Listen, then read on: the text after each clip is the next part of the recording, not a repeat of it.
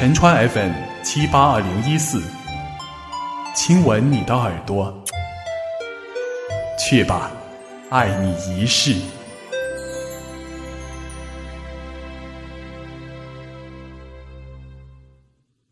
嗯，你好吗，听众同志？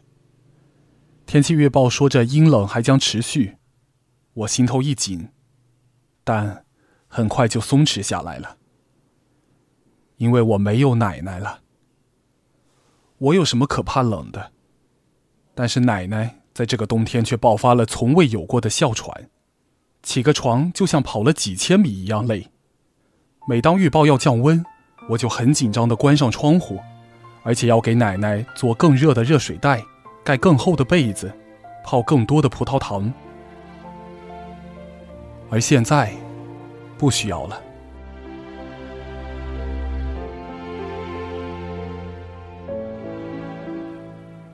姑妈劝我别哭，奶奶从小身体不好，活到这岁数算很有福气了。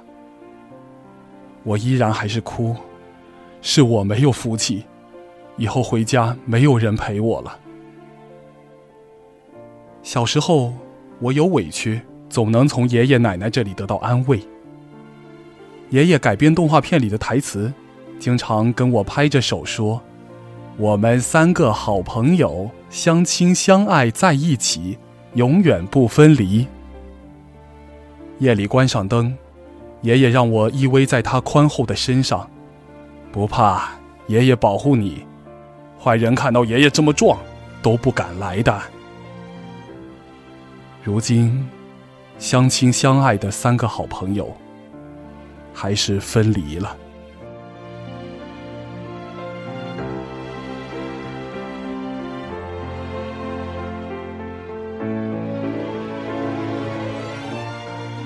伟平姐说，带小孩虽然累，但是看着他一天天长大，很有成就感。跟老人住就不一样了，是看着他一年不如一年。我的悲观性格，大概就是从这里来的。老人是不是更觉得这可悲呢？当现实不好的时候，甚至不敢自我安慰，未来会好的。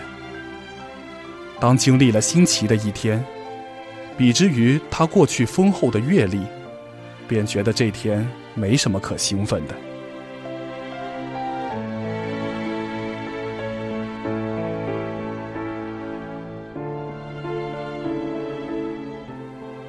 格里格金巴多在《心理学与生活》中说：“我们七八岁的时候，一年所经历的，会占到我们大脑中记忆的五分之一。考虑到两岁之前并不会形成完整的记忆。”大概当我们二十多岁的时候，一年的记忆只占到了总记忆的二十分之一左右。差不多一年过去，这种感觉就像小时候过了个暑假。等到了六七十岁，一年所经历的只占到大脑中六十分之一。相比于二十多岁时，同样的一天给你的感觉却是快了三倍。那时候日子才跟飞一样的。加速冲向死亡，就是这样残酷。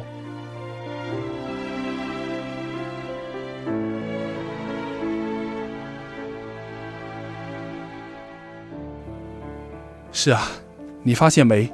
做记者的大都是年轻人，除了身体条件以外，成熟后的人更容易感到日光之下并无新事，失去了好奇心，还怎么有动力采写新闻呢？我曾经实习过的电视台，就有老记者年年把往年同类事件的稿子再搬出来。按理说这不叫新闻了，因为新闻是心境变动的事实的报道。但是，见的事情多了，每天每年，可不都在重复吗？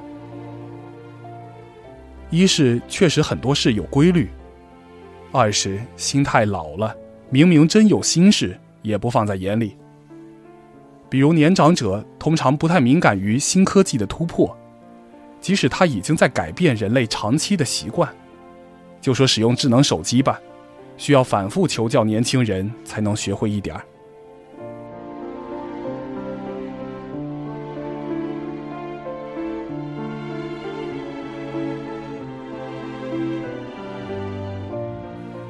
不过，我忽然又想，是不是也并不像津巴多说的那么残酷呢？因为人是会忘记的。到了六七十岁，一年所经历的，真的只占到大脑的六十分之一吗？如果我们糊涂了，遗忘了过去的很多事儿，是不是仍然可以占到二十分之一？从这个角度说，健忘就不是糊涂，它意味着你眼中的世界显得更新鲜呢。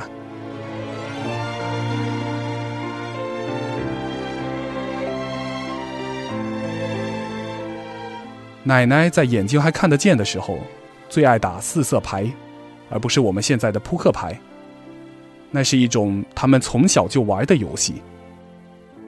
有人说啊，我们八零后从小很孤独，独生子女，所以在家孤独；集体组织解体，所以在外也孤独。将来老了还好些，因为那时就会广场舞了。其实我们老了。并不会去跳广场舞吧？我们最喜欢的仍然是从小熟悉的电脑游戏、周杰伦的歌曲。广场舞这种不孤独的文化，只属于集体组织健全的四零五零后，不属于八零九零后，也不属于上一代老人一零二零后。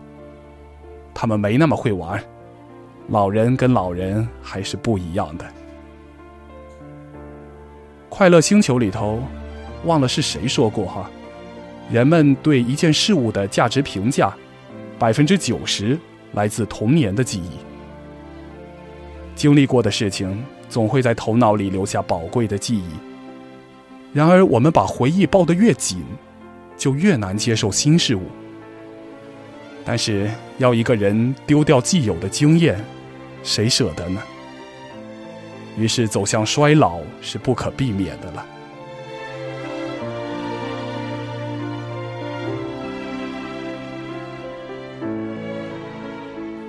虽然还没有到六七十岁，不知道他们是清醒于一切都将失去而感到悲凉，还是糊涂于平平淡淡的幸福中。不过，站在二十几岁尾巴的我们，离老又有多远呢？生命过去三分之一了，理想完成了几分？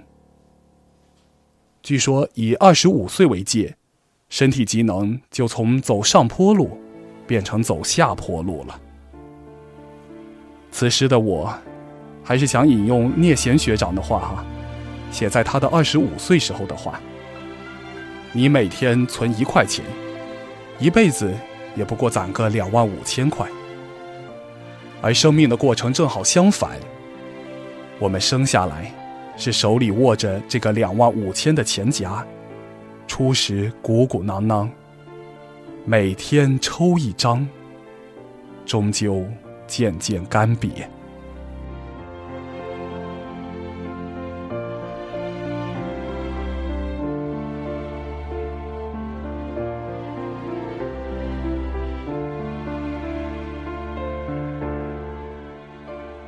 我职业生涯的第一个五年规划，是有奶奶陪伴的。而在二五规划的开始，我失去了奶奶。早上没有人叫醒我了，除非找到新的人作伴。这让第二个五年注定不同于第一个。我要走好这五年的路，而且非常需要你的陪伴。谢谢你，听众同志，今天我们就先说到这，再见。